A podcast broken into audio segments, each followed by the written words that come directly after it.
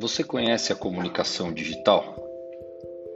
Muitas empresas utilizam a comunicação digital para entregar os seus conteúdos para os seus clientes. Porém, grande parte das empresas utilizam apenas um canal digital, o mais conhecido, o e-mail.